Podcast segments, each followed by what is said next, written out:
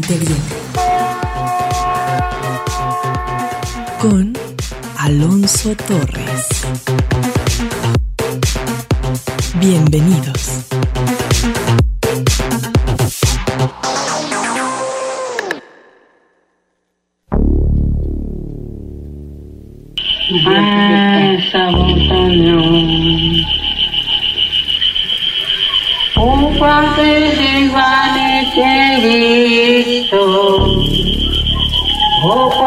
Cuarto de iguales que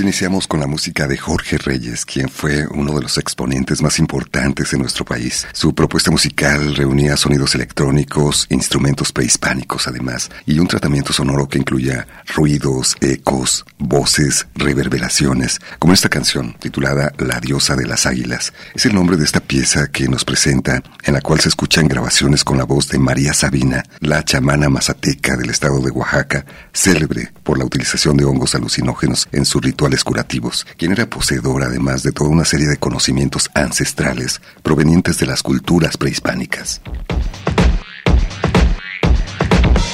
La sexualidad en las culturas prehispánicas es uno de los temas que nos sorprendieron cuando conocimos al psicólogo social y educador sexual Juan Carlos Hernández Meijueiro, con quien, tal vez ustedes lo recordarán, realizamos programas memorables en torno a este y otros temas, como la sexualidad en la Revolución Mexicana, la presencia africana en la cultura mexicana, la historia del albur, y más recientemente Historia del Amor y el Erotismo, en el cual nos presentó un recorrido en torno a la historia de diversas expresiones de la sexualidad en Grecia o el Imperio Romano, además de la influencia de las religiones.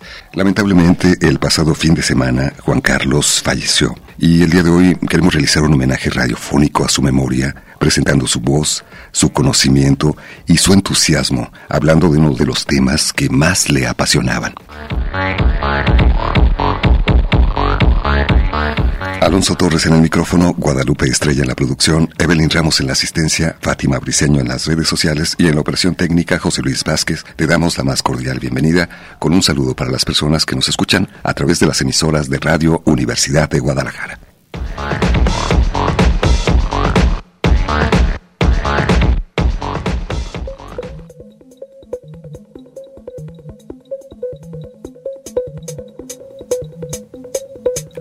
En México el estudio de sexualidad se remonta a la época en la que florecieron las culturas prehispánicas, aunque los mayores datos que se conocen provienen del imperio azteca, cuyo dominio económico, político y cultural se extendió a buena parte de los pueblos mesoamericanos. No obstante, para los investigadores resulta necesario hablar acerca de las sexualidades prehispánicas, pues, aunque los aztecas impusieron parte de sus creencias, no pudieron eliminar las prácticas erótico-afectivas efectuadas por los habitantes del México antiguo, las cuales eran de lo más variadas y libres de prejuicios, como las practicadas en la cultura totonaca, donde la sodomía y la pederastia estaban totalmente permitidas.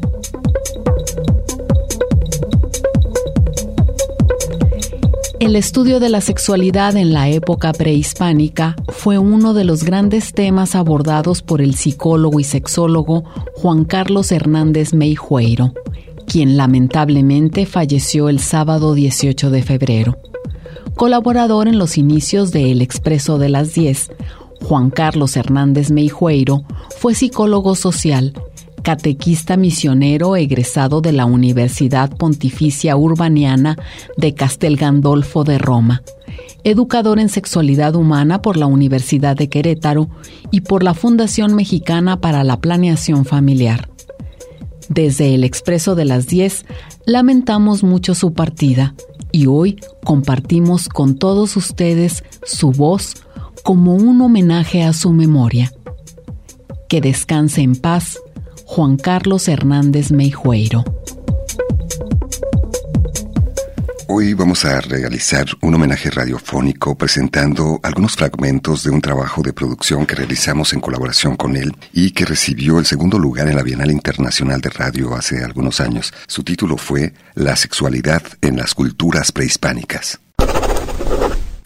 El expreso de las 10. Lauretia Journé tiene un libro que se llama Pensamiento y Religión en el México Antiguo. Y ella dice que de los códices antiguos sobrevivió el 7%. 93% los quemaron. Ya esto se comentaba que se había hecho un exterminio en el siglo de Fray Bernardino de Sagún, porque él en un texto justifica y dice, no, solo no se quemó todo, dice, solo se quemó lo que iba en contra de la moral o del Papa o del rey. Por eso es Nada más, el 93%. 93%. Pues, gracias. Bien, entonces dice Lauretzia Yurne, si pudiéramos hacer una traspolación de los códices sobrevivientes a prácticas culturales, quiere decir que solo nos sobrevivió un 7%. A través de ese filtro español es como Lauretzia Yurne ya nos decía, tenemos que estudiar lo antiguo. No tenemos otro más que la arqueología y esa va muy lenta. Otro dato importante es que el náhuatl, la escritura, no era como las escrituras conocidas en el siglo XVI. Se sabía que los chinos escribían de arriba para abajo, que los árabes y hebreos de derecha a izquierda. Eh, los pueblos prehispánicos tenían una forma de escribir pintando, tanto que pintor también quiere decir escritor, tlacuilo. Ajá. Pero además era en espiral. Lo narraban del, evento central y lo iba narrando en espiral. Pues ellos no entendieron, dijeron, y estos cómics, ¿no? Y estas caricaturas, no, le, no entendían. Era otra construcción cultural. Y su sexualidad y afectividad estaba eh, puesta en esta cosmogonía. Comprendo el secreto ocultado. Oh, mis señores. Así somos somos mortales. Seres humanos a través y a través, todos tendremos que salir. Todos tendremos que morir en la tierra. Como una pintura nos borrarán. Como una flor, como una flor, flor. Nos secaremos para arriba, aquí en la tierra el gusto del plumaje del pájaro precioso, ese pájaro precioso con el cuello ágil, acabaremos. Piense en esto, señores de O, águilas y tigres. Aunque usted sea jade de O, aunque usted esté de oro, usted también irá allí, al lugar de la frescura tendremos que desaparecer. Nadie puede permanecer, nadie puede permanecer.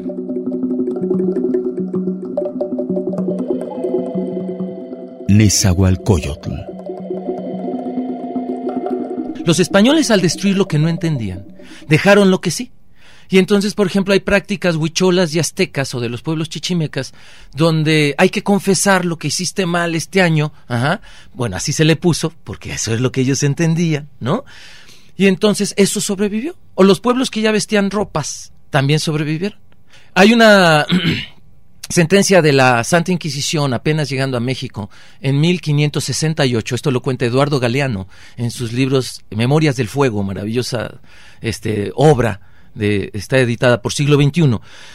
Y dice Galeano que en las primeras sentencias de la excomunión fue tapar los cuerpos desnudos de los naturales, porque vivían con demoníaca libertad, se toqueteaban en las calles.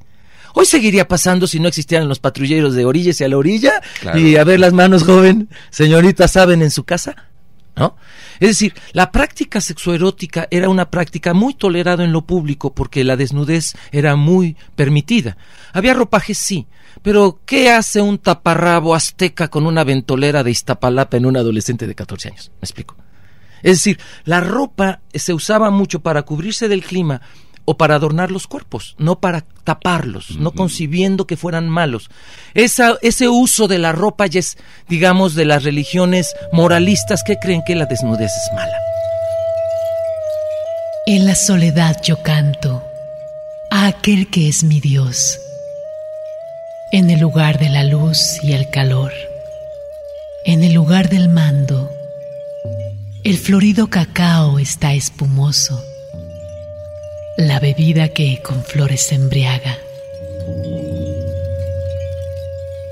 Aquí tú has venido frente a los príncipes. Tú, maravillosa criatura, invitas al placer. Canto náhuatl.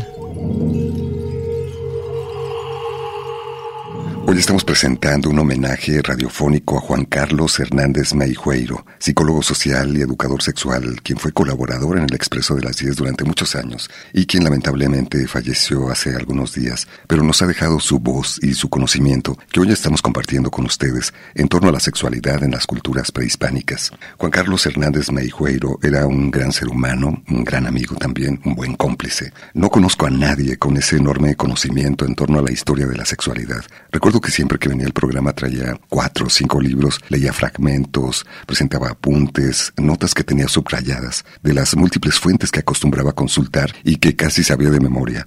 Sigamos escuchando este trabajo en el cual además presentamos eh, diversas piezas de producción que narran textos inspirados en la poesía prehispánica y que acompañan las participaciones de nuestro invitado.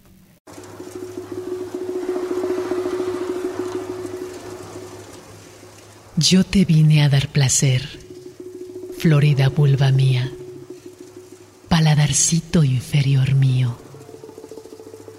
Tengo gran deseo del rey Atzayacatito. Mira por favor mis cantaritos floridos. Mira por favor mis cantaritos floridos. Son mis pechos, son mis pechos también nos descubre los falos gigantescos que, pudoroso y mojigato, escondió Fray Bernardino de Sahagún, los desmesurados falos de los huastecas. Tengo gran deseo de los de Xaltepetlapan. Son huejotzincas y de los cautivos de Cuetlaxtla. Son cuetlaxtecas traviesos. Tengo que ver que se acaba.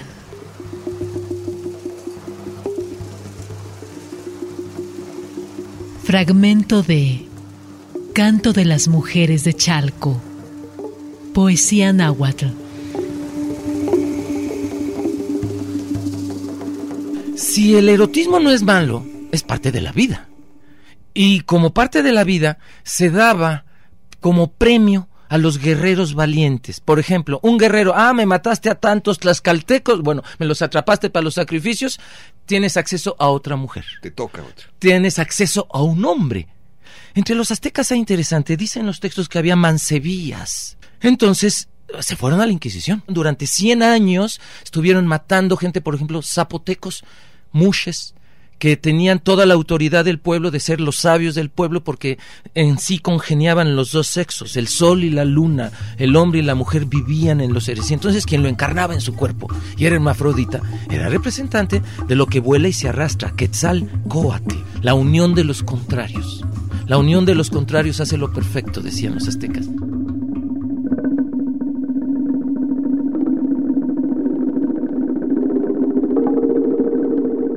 Para los aztecas resultaba incomprensible el comportamiento de los chichimecas, otomíes, yaquis, coras y huicholes, cuyas reglas de convivencia otorgaban a las mujeres un alto grado de independencia que les permitía incluso convertirse en guerreras, además de que aprobaban la práctica de relaciones homosexuales. Entre las culturas prehispánicas existían diferencias importantes entre las mujeres indígenas, pues mientras las aztecas estaban sometidas a las órdenes de los hombres, otras como las huastecas eran respetadas y temidas. Las zapotecas se iban a la guerra y las otomíes podían elegir el hombre para casarse.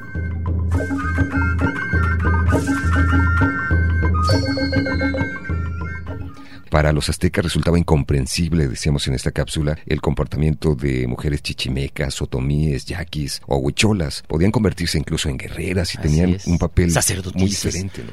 chamanas, pitonisas, videntes, curanderas, parteras, herbol. No, no, hombre. La mujer tenía un rol impresionante. Hay un libro, tesis de doctorado de una profesora del Colegio de México, donde compara las labores, eh, los roles laborales por géneros entre los pueblos chichimecas, incluye a los aztecas y huicholes. Chichi quiere decir mamá o teta. claro. Chichi. Cuando te digan chichi, no, eh, digan chichi, ni No es les digan. peyorativo ni nada no sean groseros, no, no, soy bilingüe, hablo Anda, náhuatl. Y chiche es teta o mamá. Mec es perro. Chichimec, hijos de perro. Y así insultaban los aztecas a los pueblos del occidente que no se les dejaban someter. Los aztecas le pusieron todos a todos nombre. Por ejemplo, los zapotecos no se llamaban a sí mismos zapotecos. Eso quiere decir los que nos producen zapotes. Ellos se llaman gente de nube. Por ejemplo, otomí quiere decir estúpido en náhuatl. Ellos se llaman ñaño. ñaño. Pur- eh, purépecha, así se decían la gente de Michoacán. Tarasco quiere decir cuñado en náhuatl. Entonces cuenta, por ejemplo, Bernal Díaz del Castillo, cuando venían los purépechas a la gran Tenochtitlan, les gritaban, adiós cuñado, si así eres guapo, tú cómo estará tu hermana. Y entonces chuleaban a los, a los, a los purépechas en nombre de las hermanas y les llamaban los cuñados y se les queda el nombre. Entonces, hoy les llamamos a los pueblos sometidos como les llamó el imperio de entonces. Por supuesto, los tailandeses no se llaman así, ellos se llaman siameses. Ajá, es el reino de Siam. ¿Quién les puso los de los la tierra de los Tai? Los ingleses que los dominan son la tierra de los Tai. Los tai, bandanes, ¿no? sí, exacto, sí, son los que nombran. Cuando llegan y ven un montón de mujeres, las actas de Inquisición están llenas, alrededor de un 60%. Eh, cuando llega la Inquisición, 1560 alrededor, a 1660, 100 años de matanzas de mujeres indígenas.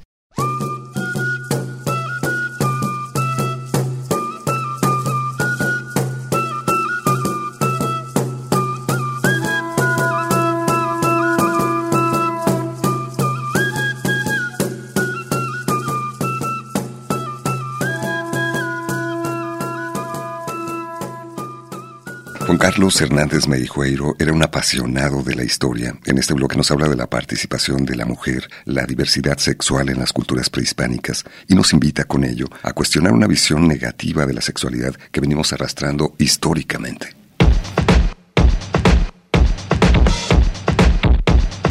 Se ha comunicado Gerardo, Gerardo Alberto Ramírez, le mandamos un saludo. Dice, tengo muy presente el concepto de las alegradoras que nos compartió el psicólogo Juan Carlos hace muchos años. Hoy estamos recordando no solamente a Juan Carlos, también a la raíz de la radio, El Negro Guerrero, que aparece justamente en uno de los fragmentos literarios de poesía prehispánica que acompañan este trabajo. Y Jorge Reyes, que es justamente la música con la cual iniciamos el programa, uno de los grandes músicos de nuestro país, quien lamentablemente hace algunos años también dejó de acompañarnos y aprovechamos este homenaje radiofónico para recordarlos aquí en el Expreso de las 10.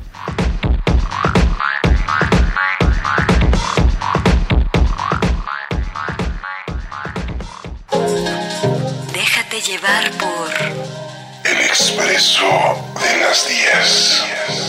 un recorrido por la ciudad interior. Hoy estamos presentando un homenaje radiofónico a Juan Carlos Hernández Meijueiro, psicólogo social y educador sexual, quien fue colaborador del Expreso de las 10 durante muchísimos años. Y agradezco a las personas que se han comunicado para recordar su participación en el programa, como Leti Hernández, que nos dice, lamentable pérdida del doctor Juan Carlos. Gracias por toda la enseñanza que trajo a mi vida. Lo escuché en el Expreso y en Diálogos en Confianza del Canal 11 en el Politécnico. También Catalina Ontiveros nos dice, mi más sentido pésame para ustedes y los familiares del maestro Juan Carlos Hernández. Toda la luz para él. Juan Carlos eh, estuvo viviendo aquí en la ciudad de Guadalajara, estuvo colaborando en el Expreso de las 10 de manera presencial y cuando se fue a vivir a la Ciudad de México participó en diversos medios de comunicación también. Diálogos en Confianza, como decía nuestra radio escucha, en el Canal 11 del Politécnico, participó en History Channel, en Radio Educación en un programa llamado Sexualidad en tu propia voz, que además se transmitió aquí en Radio Universidad de Guadalajara, conducido por Ángeles Ortuño y el propio Juan Carlos Hernández Meijueiro. Y era en verdad un lujo escucharlo hablar, su apasionante manera de contar la historia. Y sigamos escuchando su voz esta mañana como parte de este trabajo de producción que realizamos hace tiempo en uno de nuestros programas y que, como lo he comentado, resultó premiado en una de las ediciones de la Bienal Internacional de Radio hace algunos años. News.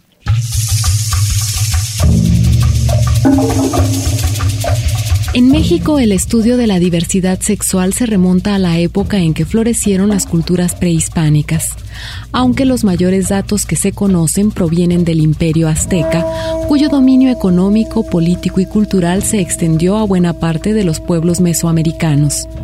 No obstante, para los investigadores resulta necesario hablar acerca de las sexualidades prehispánicas, pues aunque los aztecas impusieron parte de sus creencias, no pudieron eliminar las prácticas erótico-afectivas efectuadas por los habitantes del México antiguo, las cuales eran de lo más variadas y libres de prejuicios. Y además se creía que la mujer añosa, canosa, era más deseosa. No se creía como en España de la época que a más vieja, ¿ya pa' qué? O como los modelos actuales, una sobrevaloración de la, de la juventud. Y entonces se creía que una mujer añosa, y se le daban muchas dispensas a las ya canosas, entonces muchas añoraban ya tener canas. Hasta tenía un valor erótico el Por asunto. supuesto, imagínate. El chavito es como irse con la Miss de inglés, ¿no? O sea, me voy Ya como tiene de- canitas, Ya ¿no? tiene canitas, qué rico. Y entonces, eh, digamos que era una gerontofilia, que quiere decir en sexología, el gusto o placer por las personas mayores, fomentado y tolerado socialmente, pero para las mujeres, no para el varón. Se creía, como en la cultura actual, que el varón, pasado los 40, 50, iba perdiendo deseo, mientras la mujer lo ganaba. Y entonces era muy tolerada, digamos, las relaciones de mujeres añosas con muchachos jóvenes, porque solo así se equilibraba. Mira, por ejemplo, hay un libro muy bonito que les recomiendo a la gente. Después de estos estudios de López Austin, de los ochentas, vino una serie de estudios, sobre todo de mujeres, que no quedaron conformes con la visión machista de cuerpo e ideología. Si alguien quiere leer un estudio muy serio, de dos tomos de la UNAM, de López Austin, se llama Cuerpo e Ideología. Es el estudio de la sexualidad y géneros en términos de los ochentas de los aztecas. Mariana Hidalgo, quien sepa de esto sa- sabrá que es un clásico, escribe un libro que se llama La vida amorosa en el México antiguo. Yo se los recomiendo, es de editorial Diana. Y ahí platica viñetas, dice, a ver, le contesta López Austin, si entonces las mujeres eran tan sometidas, ¿por qué? En Tlatelolco había un ejército de guerreras. Y cada vez que iban a pelear con los aztecas, usaban ese ejército. Y entonces platica, hay una escena que durante el reinado del rey Axayacatl, entre 1469 y 1481, ojo, 10 años antes de la llegada de los españoles a la Gran Tenochtitlan, los aztecas están sometiendo a los tlatelolcas, y entonces dice que los de Tlatelolco usaron un ardid, juntaron a muchas mujeres y las desnudaron. Luego las echaron con los pechos desnudos contra los, de Tenochtitlan, quienes pelearon furiosos. Las mujeres corrieron hacia el enemigo y dándose de palmadas en los senos, rociaron de leche a los mexicanos. Y entonces los tlatelolcas ganan la batalla. Y, Mariana Hidalgo le dice, a ver, López Osten, explíqueme esta viñeta. ¿Por qué esto en un códice? Yo, Nezahualcóyotl, lo pregunto, lo pregunto. ¿Acaso de veras se vive con raíz en la tierra? no para siempre en la tierra, solo un poco aquí. Aunque sea de jade, se quiebra. Aunque sea de oro, se rompe. Aunque sea plumaje de quetzal, se desgarra. No para siempre en la tierra, solo un poco aquí.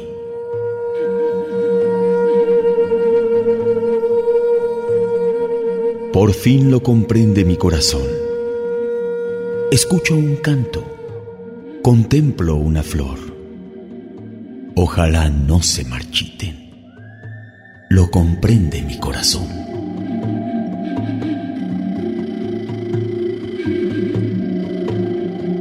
Nezahualcóyotl Temazcal quiere decir paridero o vientre y también moridero. Los antiguos creían que no se moría, que la muerte era mentira, que siempre que se moría se renacía. Entonces en náhuatl morir quiere decir, se dice nacer o volver a nacer. Y entonces a los viejitos o enfermos que estaban por morir los llevaban al temazcal, pero también a las parturientas. Tenía que tener forma de vientre. No todos los pueblos sienten tristeza cuando alguien se muere. Los aztecas entre ellos, los chichimecas, los huastecos. Cuenta Bernal Díaz del Castillo que no solo se alegran en los funerales, llorará la viuda un ratito o lo que sea, pero no lloran a sus muertos, entonces tendrían que traer lloradoras de España Ajá, plañideras, para que lloraran en los velorios de los indios, porque nada más se emborrachaban y contaban chistes del difunto. Además de que se los comían, ¿eh? Dice que Bernal Díaz del Castillo. Compadre. Que, sí, compadre, dice que había una broma. Yo te voy a comer. Como si dijéramos, yo te voy a cafetear. Exacto. Es un dicho, ¿no? Es un dicho. Y entonces, los españoles, para quitar la costumbre de que se comieran a sus difuntos, porque ellos decían, no se murió, se quedó con nosotros, nos lo comimos. Y dice Bernal Díaz del Castillo que los envuelven en unas hojas de un árbol grande y a esa envoltorio del muerto, la mortaja, le llamaban tamali. Y luego hacían con pedacitos del difunto mortajitas, tamalis, para los que venían al funeral, y todos participaban del difunto que se iba casi en huesitos. Y entonces, para quitar la costumbre, los españoles inventan un pan, aquí no existía el pan, aquí había tortillas nada más, de muertos, con huesitos que simulen, para ir sublimando y quitando la costumbre de comerse al compadre. Pero además, la broma de yo te voy a comer la van sublimando haciendo calaveritas de dulce con el nombre de quien tú te quieras comer. Y le regalas eso, pues ya no te lo comas. ¿Me explico? Y entonces se tuvo que educar en la tristeza a los indios. Gasisinana, gasisitata, quananu mediu chusinu panjapa. Gasisinana, gasisitata, quananu mediu chunura judu. Son, son, son, so mañoso. Son, son, son, sa mañosa. Son, son, son, so son, son, son, El clima afectaba el erotismo. Hay anécdotas muy interesantes donde los españoles dicen, por ejemplo, el clima afectaba tanto para la castidad o la templanza como para la lujuria y los amores torpes. Dice Bartolomé de las Casas que el contraste del clima que aquí falta, no hay primavera, verano, otoño tan marcado como en Europa, los hace tener este temperamentos calientes. Y dice, en esta tierra incita una enorme sensualidad en los cuerpos, es el clima, y se atribuye a esta briosa naturaleza el fracaso de los intentos de convertir a los alumnos en castos sacerdotes. La fuerza sensualizante del clima es tan poderosa que arrasa incluso con los españoles emigrados, dice eh, Jerónimo Mendieta, al igual que los nativos. Los primeros franciscanos no tomaban vino en parte por ser muy caro, explica Bernardino de Sagún, pero también porque en esta tierra es fuego y enciende el cuerpo demasiadamente se alborotaba la hormona. Se alborota la hormona. Bueno, uno llega a Veracruz, a Mazatlán, mm, y empieza a oler distinto, empieza el cuerpo a sentirse distinto. Y entonces los españoles atribuían tanta sensualidad, tanto pecado, tanta carnalidad al clima. Dicen en Veracruz, no, es el mango, es el agua. La voz de Juan Carlos Hernández Meijueiro en este homenaje radiofónico que llevamos hasta ustedes en el Expreso de las 10, donde nos presentó una visión diferente de la sexualidad, donde había espacio para diversas expresiones, el erotismo en diferentes etapas de la vida, otro concepto de belleza, la participación de las mujeres de una forma más activa en el erotismo. Todo esto fundamentado en fuentes históricas y bibliográficas. Agradezco a las personas que se han comunicado, como María Fernanda Vera Báez, dice Juan Carlos Hernández, el mejor historiador en sexualidad humana que México pudo tener. Lamentablemente se ha perdido para el mundo sexológico su participación, su presencia, su conocimiento, y para los mexicanos en general, bendecidos quienes tuvimos la oportunidad de conocerlo, aprender de él y llevar a nuestras vidas reflexiones a partir de escucharle. Es el comentario de nuestra red escucha. También Eduardo Mosqueda se ha comunicado y dice, qué belleza, no conocí estos detalles de nuestra historia, no encuentro calma ante mi asombro. Comentarios de algunos de nuestros radioescuchas.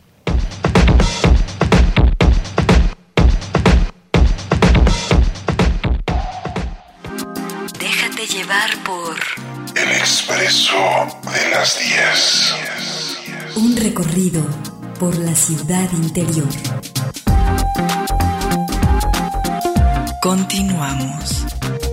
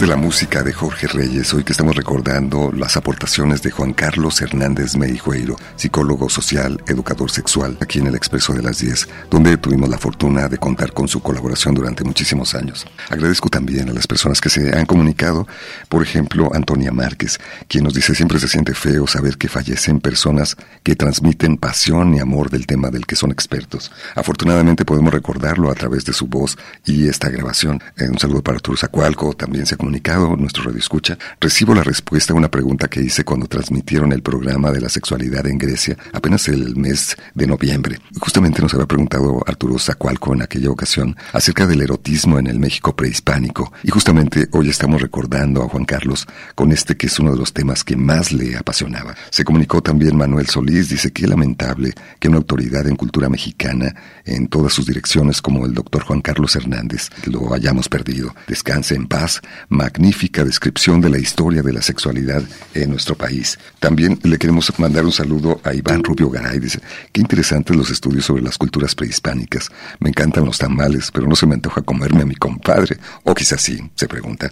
Y Bárbara Maldonado nos comenta, qué pena que gente que sabe tanto y lo transmite con tal agrado se vayan. Afortunadamente nos quedan las grabaciones. Educar en la tristeza, qué término tan fiel e interesante, es lo que nos comenta nuestra radio escucha. Y recuerdo como si fuera ayer nuestro primer programa con la participación de Juan Carlos. Era sorprendente este tema de la sexualidad en las culturas prehispánicas cuando lo escuchamos por primera vez. Con su muerte, la sexología mexicana pierde a uno de sus grandes protagonistas, que con gran carisma y conocimiento nos ayudó a entender la historia, la diversidad, sin mitos o doble moral, invitándonos sobre todo a romper estigmas, cuestionar creencias y prejuicios que venimos arrastrando aún en la actualidad y que producen infelicidad en la vida de muchísimas personas. Hoy brindamos este homenaje radiofónico recordando su participación en este programa, escuchando su voz y repasando algunos de sus conceptos fundamentales.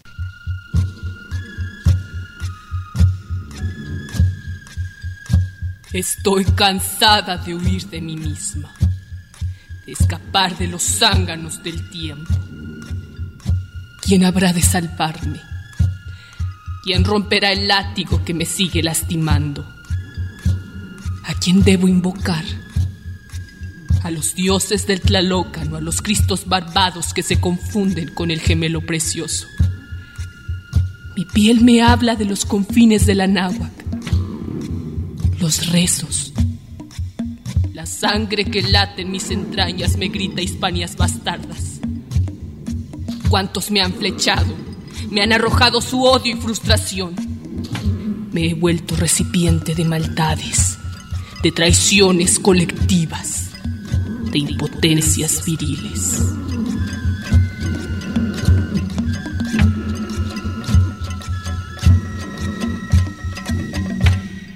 La vergüenza no es natural.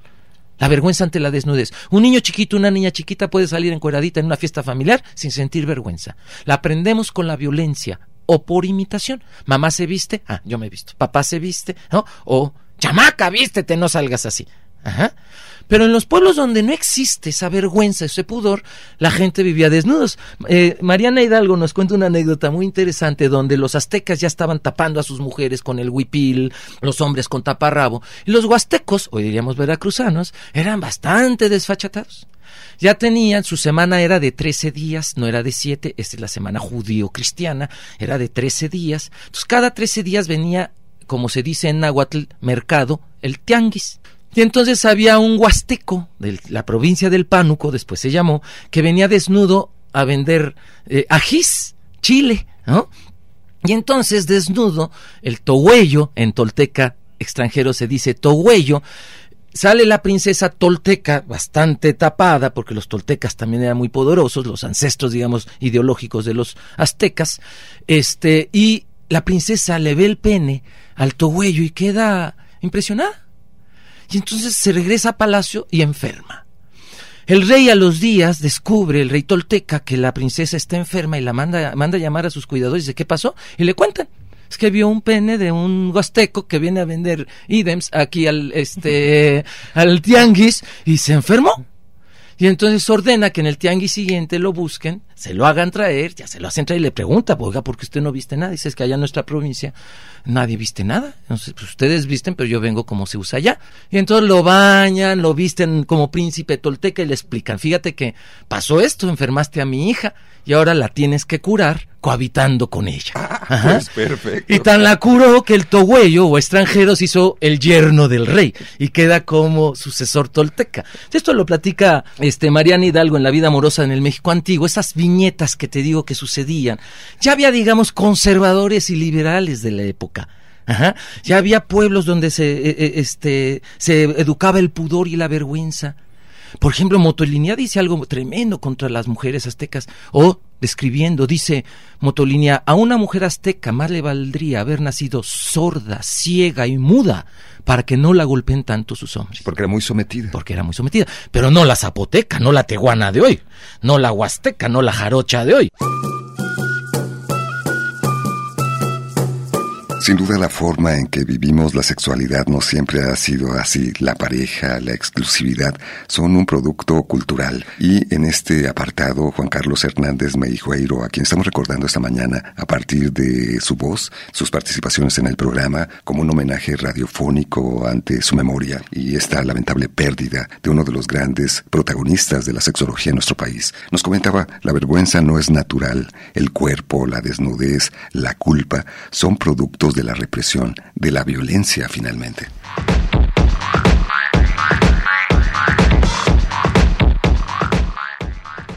Vamos amigos, se terminó el descanso. Déjate llevar por El expreso de las 10. El Expreso de las 10. Un recorrido por la ciudad interior. Regresamos.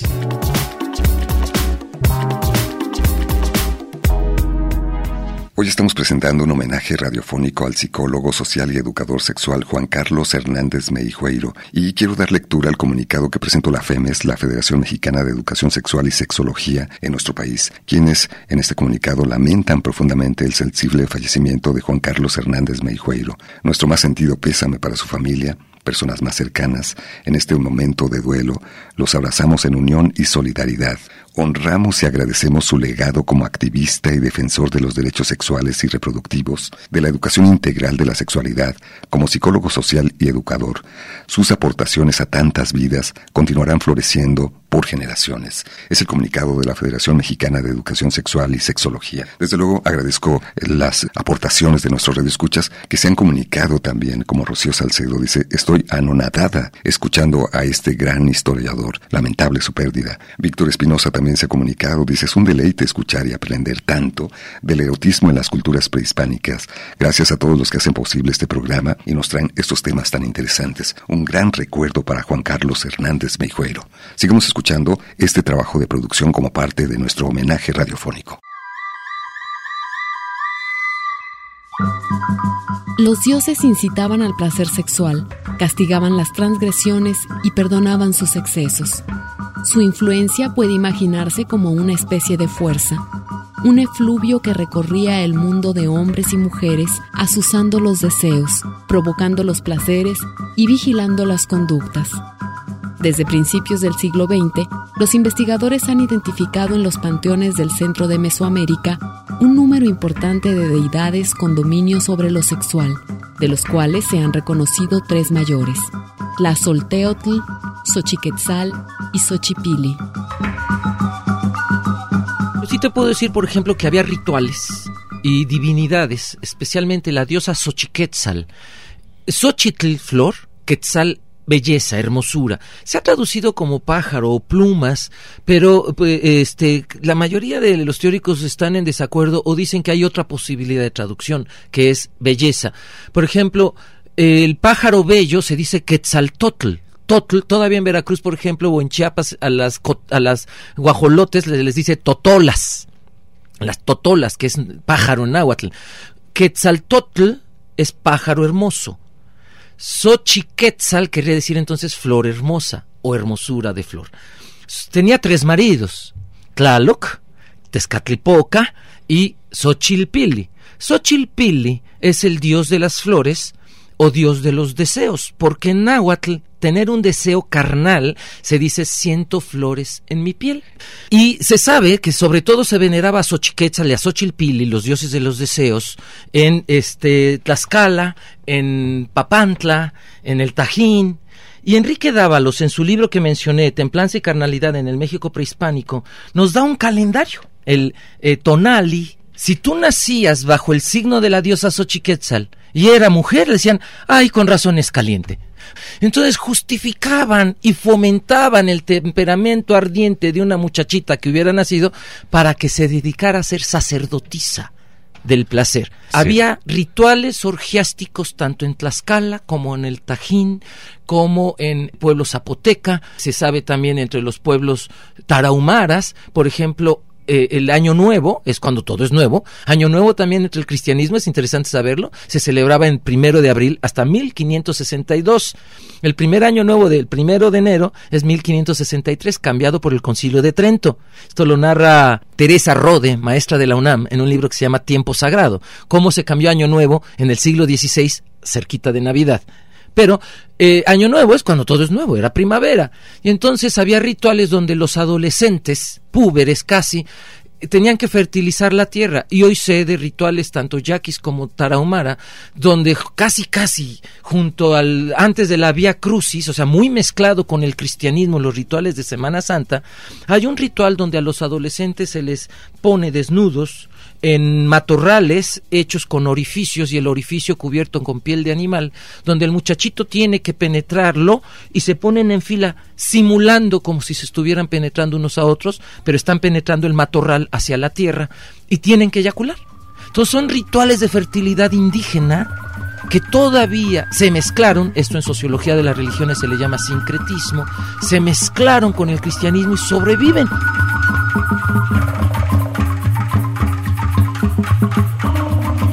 Tanto amor y no poder nada contra la muerte es una frase del poeta Jorge Manrique que le escuché a Alejandro Vargas, gran editor y amigo hace muchos años aquí en Radio Universidad. Lamentablemente Alejandro Vargas ya no nos acompaña, tampoco David Guerrero, tampoco Jorge Reyes y tampoco Juan Carlos Hernández Meijueiro. Fue un privilegio haberlo conocido, contar con su colaboración en el programa.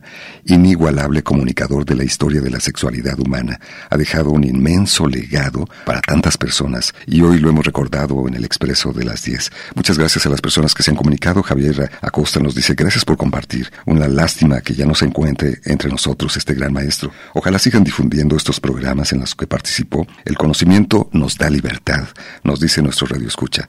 Gamaliel Vázquez nos comenta, sin duda, no solo la pérdida de un personaje, sino una institución en el estudio de la sexualidad de nuestros antepasados. Y Ricardo Neri nos comenta por su parte, lamento mucho la pérdida de Juan Carlos Hernández, era un placer escucharlo, siempre compartía información tan interesante de las costumbres de nuestro país. Ojalá hicieran un playlist con los podcasts de los programas en los que ha participado. Muy buena idea, lo vamos a retomar con muchísimo gusto. Quiero aprovechar para agradecer a todas las personas que nos han escuchado esta mañana en las ocho emisoras de Radio Universidad de Guadalajara que nos permiten llegar diariamente hasta sus oídos. Quiero invitarles también para que descarguen el podcast de este y otros programas de El Expreso de las 10 o escuchen la retransmisión a las 5 de la mañana de lunes a viernes a través de Radio Universidad de Guadalajara.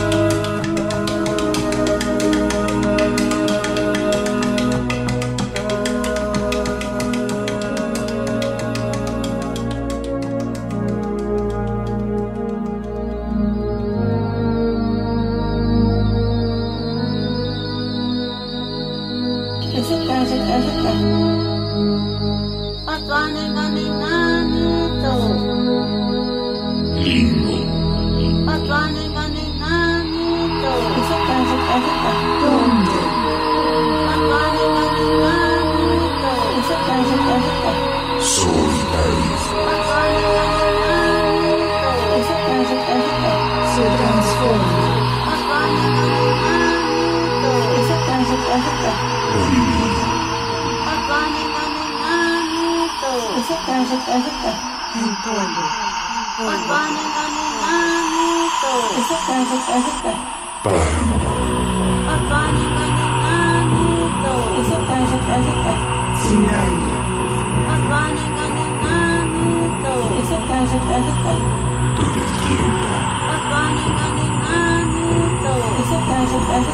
No respira.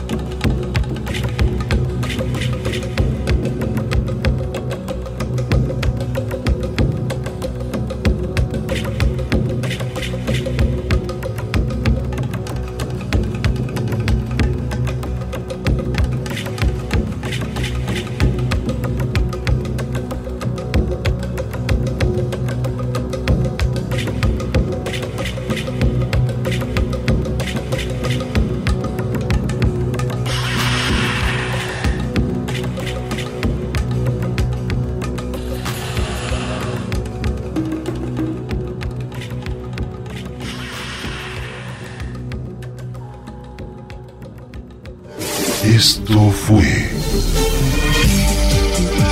El Expreso de las 10. El expreso de las 10. Lunes a viernes, 10 de la mañana, con Alonso Torres. Gracias por acompañarnos. El expreso de las 10.